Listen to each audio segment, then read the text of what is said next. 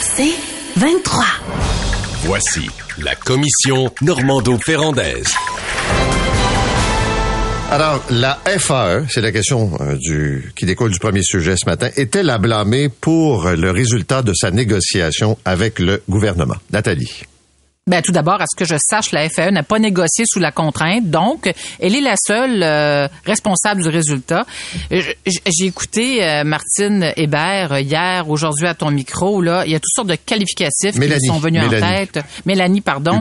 Désolant, oui, Mélanie Hubert, c'est ça, désolant et, et, et, je trouve surréaliste même. Désolant parce qu'effectivement, elle a tenté de faire porter le blâme sur le dos du gouvernement. Deuxièmement, surréaliste lorsqu'elle a dit nous n'avons pas eu l'entente que les profs méritent.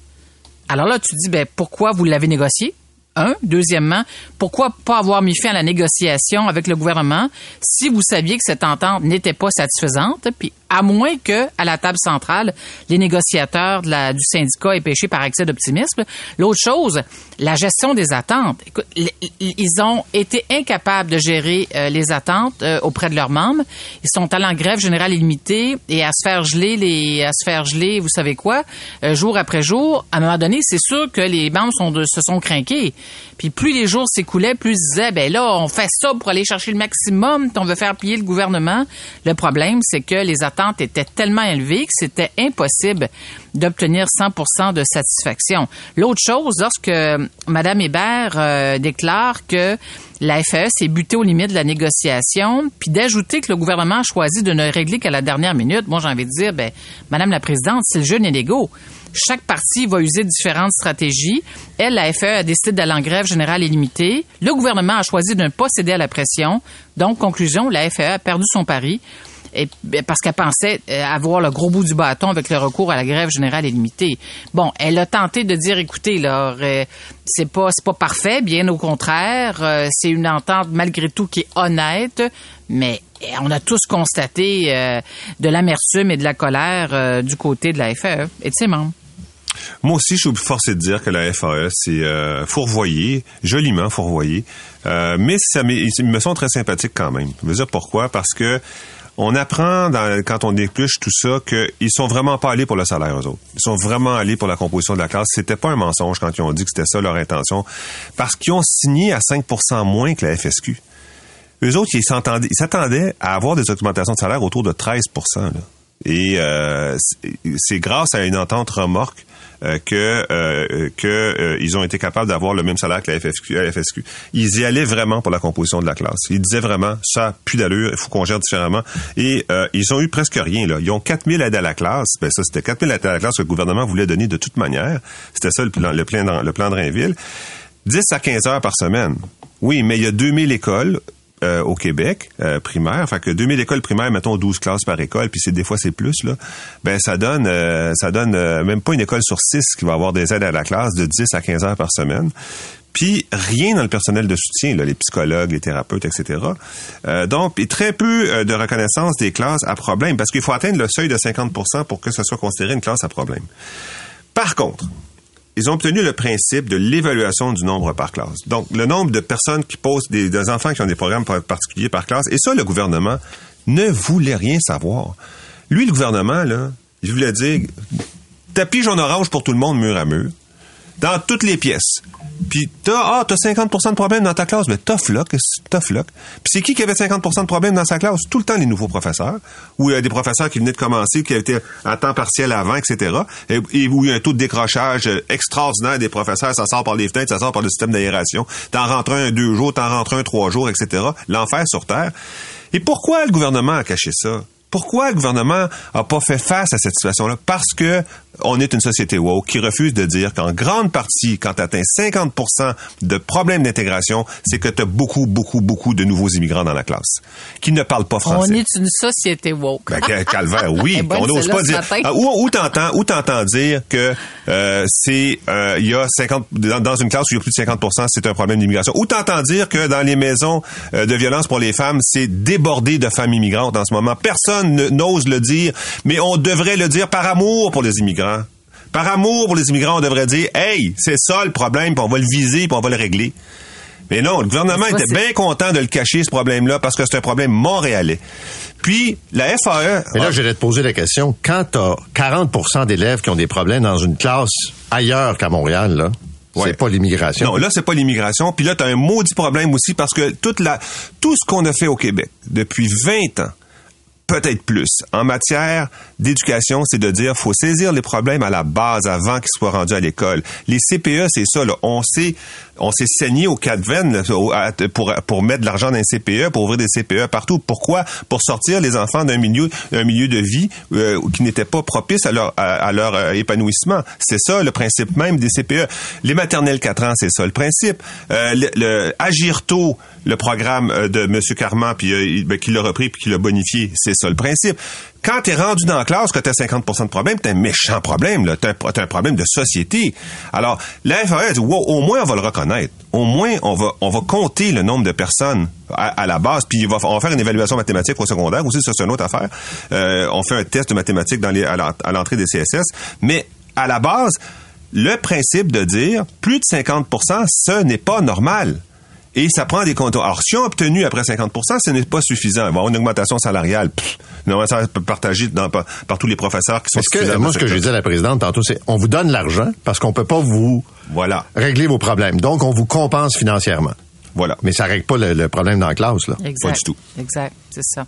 Euh, Bernard Drinville, euh, Luc a reconnu hein, que la pression exercée sur l'immigration dans les dans le réseau scolaire montréalais en particulier là a contribué à, à obliger le réseau à s'adapter. Puis euh, je pense qu'il y a 1500 nouvelles classes qui ont été euh, qui ont dû être ouvertes, ce qui est l'équivalent de plusieurs dizaines d'écoles primaires. Euh, alors, euh, enfin bref, une précision comme ça. Le, le, le, le, le grand mérite, puis plusieurs analystes sont d'accord avec ça, de la FAE, de la bataille qu'elle a livrée, puis tu l'as dit, Luc, c'est d'avoir mis, euh, d'avoir réussi à mettre à, l'avant-plan l'enjeu lié à l'aide et à la composition, à la composition de la classe. Maintenant, Bernard Drinville, le ministre, et comme société, on se retrouve avec euh, le problème.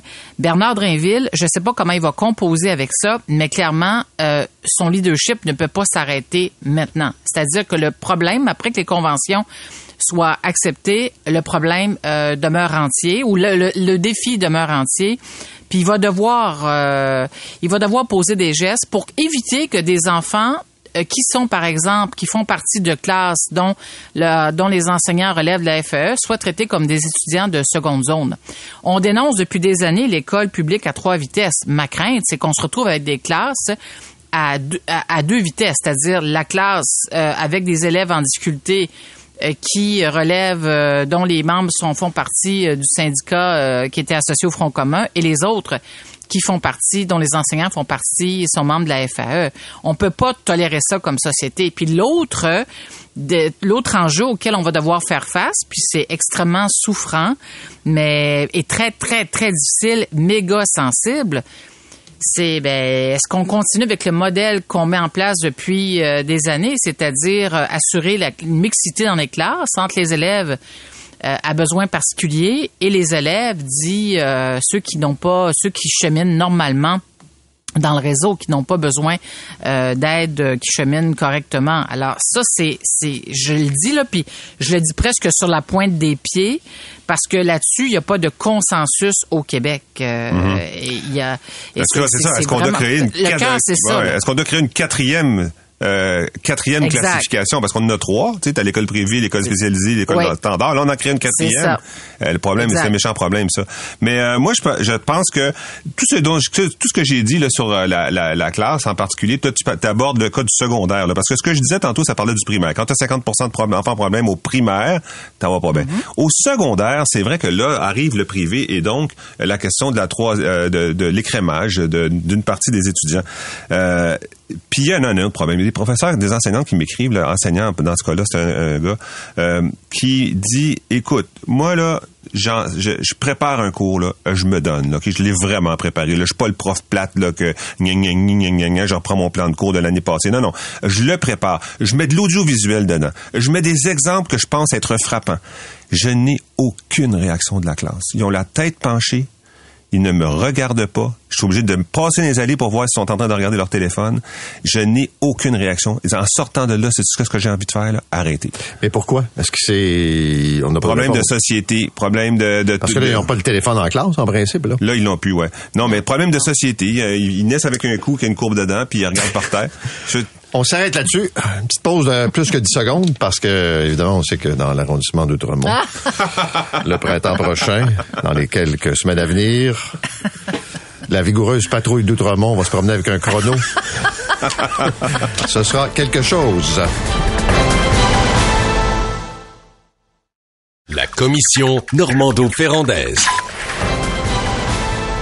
Outremont annonce son intention de resserrer le règlement sur les nuisances en interdisant aux automobilistes de faire tourner leur moteur plus de 10 secondes lorsque leur voiture est à l'arrêt.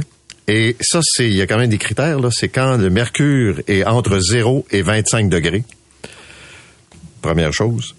Et ça ne touche pas les véhicules d'urgence, ça ne touche pas euh, les camions euh, réfrigérés. Bref, la patrouille d'Outremont va partir le chrono pour savoir combien de temps. patrouille.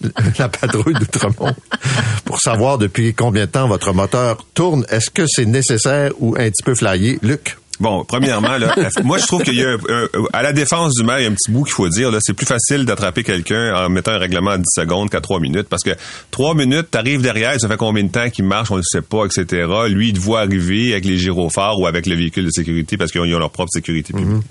Et là, il l'éteint, donc tu t'épongnes jamais. Et lui, euh, en disant 10 secondes, j'arrive derrière toi, bang, contravention. Fait que c'est plus facile à implanter. Mais ce n'est pas un règlement environnemental. Et on s'entend, là, ça n'a rien à voir avec l'environnement, ça a à voir avec la communauté Et euh, c'est encore là le wokisme qui nous empêche de dire les vraies choses. Là.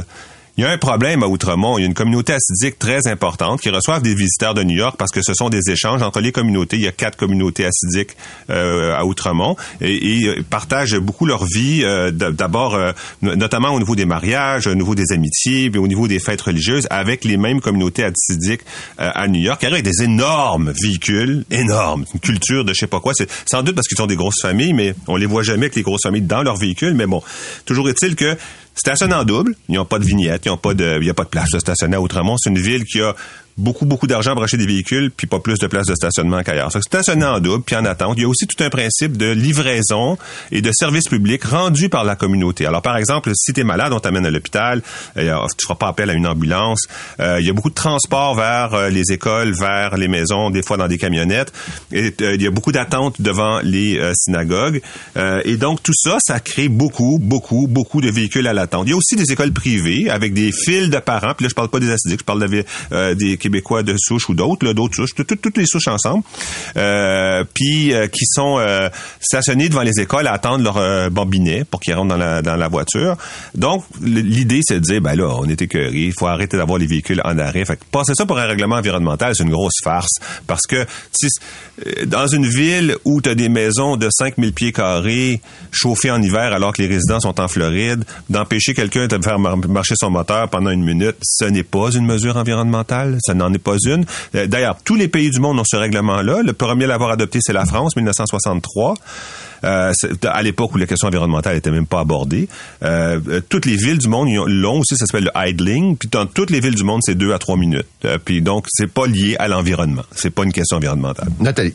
Ben, arrête ça, Luc. Euh, écoute, la ville, la ville de Montréal euh, et toutes ces agglomérations se règlement de même que l'agglomération de Québec. Mais moi, quand j'ai vu ça, je me suis dit, hey, il va falloir qu'on écoute, on va conduire les fesses serrées quand on va aller à- dans Outremont, se promener dans Outremont. Ça va Oui, devenir anxiogène. Ben oui, c'est le cas Non, avant. Oui, je sais. C'était On a tout le temps des fesses serrées à Outremont.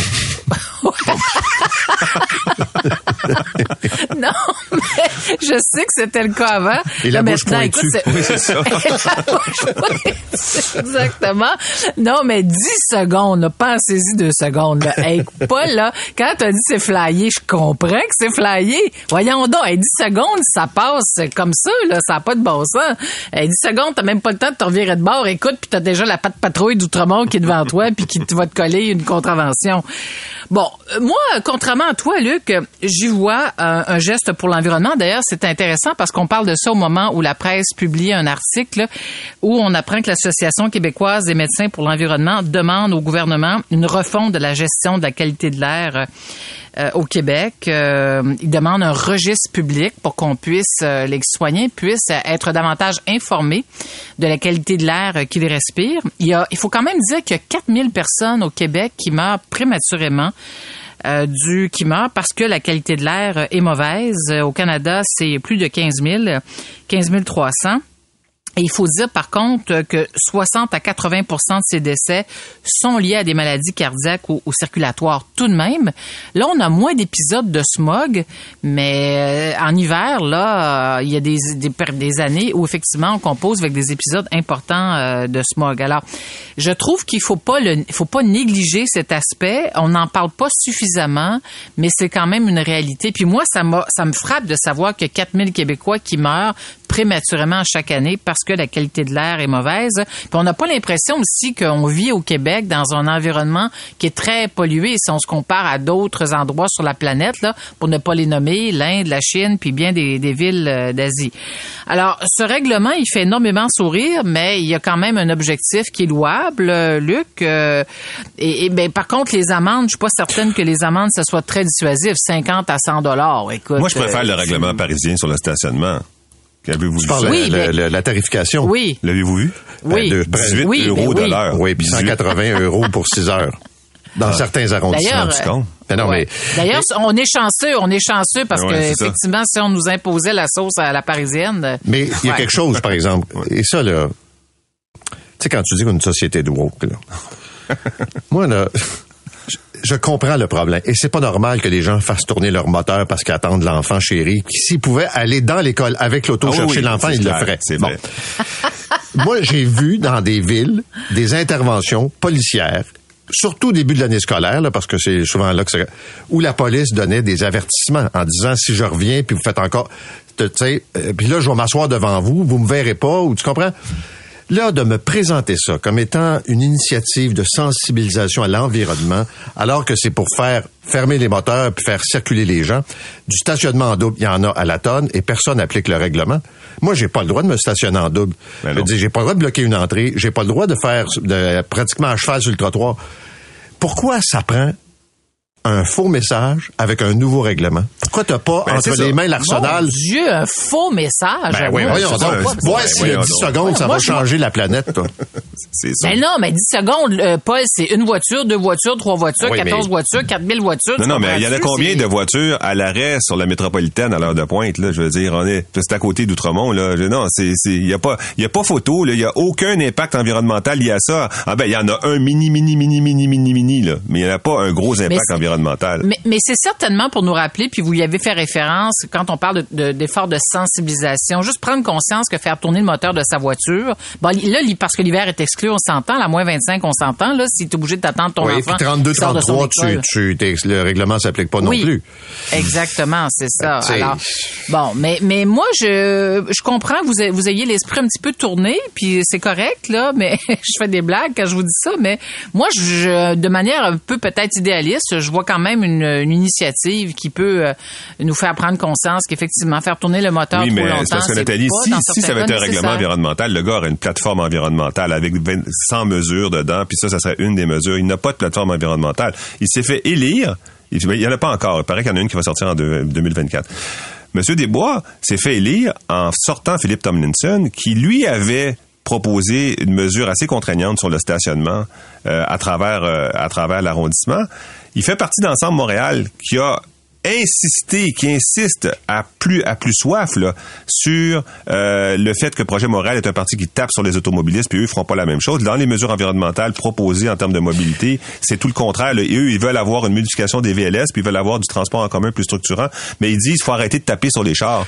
Mais moi, c'était pas tellement ça. Je me souviens, j'avais une discussion assez animée avec euh, Monsieur le maire parce que moi, d'avertir l'arrondissement que tu t'en viens chez nous ce soir parce que tu stationnes, il faut que j'aille me chercher une vignette puis dire voici le numéro de Ça, plaque. ça marche pas. Voyons donc, de, de quoi, en quoi j'ai avertir l'arrondissement de qui vient chez nous? Ou, euh, tu comprends? Moi, je suis, je suis d'accord qu'il faut mettre des, des, des, des restrictions, mais faut que ça ait du sens, là. sais, Ben- je trouve qu'ils pensent à une affaire, puis là, tu te dis, on part avec ça. Mais tu sais, ça, là, ça, c'est la, tradition des petites villes, des mini-mini-villes. Euh, Ville-Mont-Royal est pareil. Là. Il y a un système de santé, de sécurité publique qui leur appartient. Là. Puis là, le gars te téléphone ou sonne à ta porte pour te dire, ben là, il y a une deuxième auto stationnée devant chez vous. Là. C'est de même. C'est de même. Parce que premièrement, euh, c'est il y a certains contribuables là-dedans qu'on s'entend que faut pas Ah oui, qu'ils se plaignent. ben oui, ça- Puis euh, deuxi- deuxièmement, c'est une petite ville avec des gros moyens, fait qu'il y a une tradition de ça. Alors, on va mettre des mini-règlements. La police aurait jamais appliqué ce règlement-là. Outre- Outremont l'applique parce qu'il y a une sécurité publique privée, ben pas privée, mais qui leur est propre. La police donne tout le temps une tolérance. Là. Voir que la police va s'amuser à donner des étiquettes pour- parce que t'es là 10 secondes. Tu pourras pas recevoir Luc ta maîtresse chez vous, tu comprends? Parce qu'il faudrait informer l'arrondissement mais de qu'elle son numéro de! On s'arrête là-dessus, on vous retrouve demain. C'est 23.